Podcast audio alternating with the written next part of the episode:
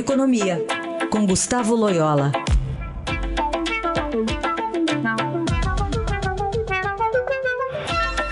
Loyola, bom dia. Bom dia, Raíssa. Bom, dá para a gente fazer já um balanço aí do mês de outubro, né, em termos de dólar, né, ou falar um pouco do câmbio. Como é que foi esse mês de outubro? Pois é, Raíssa, foi o, o mês aí que o real se desvalorizou mais, né, desde novembro de 2016, é, que foi justamente quando o Trump se elegeu, e aí o dólar teve um, uma subida contra todas as moedas, né, uh, e, e, agora nós tivemos essa, essa, essa novamente o dólar aí batendo é, todos os, os recordes em termos de desvalorização desde aquele momento.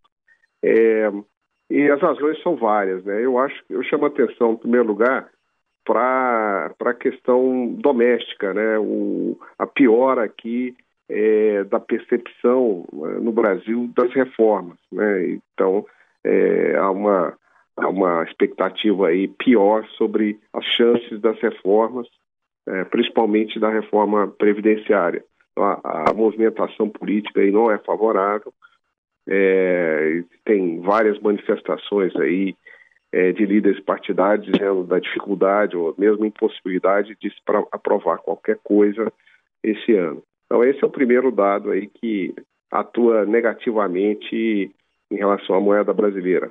Uh, o segundo aspecto é a questão eleitoral, né?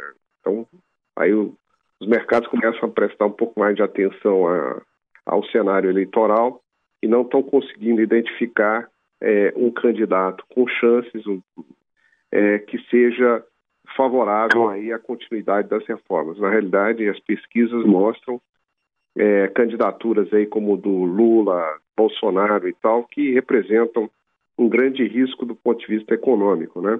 Para não dizer político. Então, isso, isso realmente aumenta muito o pessimismo, ou começa a aumentar o pessimismo dos mercados.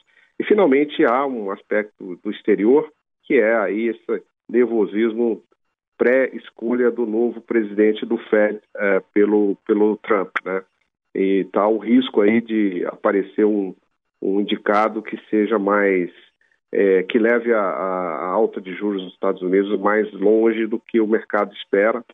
É, por exemplo, se esse indicado for o John Taylor, por exemplo, há esse risco, né? Então, é, esse é outro aspecto que tem tornado o dólar é, um pouco mais valorizado no mundo inteiro e refletindo também aqui no Brasil. Né?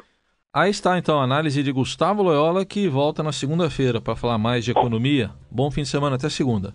Até segunda.